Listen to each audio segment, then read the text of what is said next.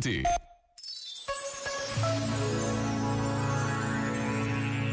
Visitar as Basílicas de São Pedro e São Paulo faz parte de todas as visitas à cidade de Roma.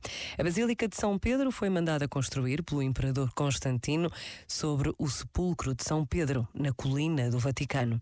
A Basílica de São Paulo, na Via Ostiense, foi totalmente reconstruída após um grande incêndio.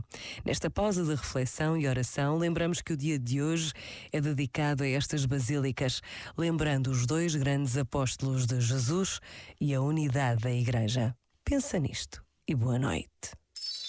Este momento está disponível em podcast no site e na app.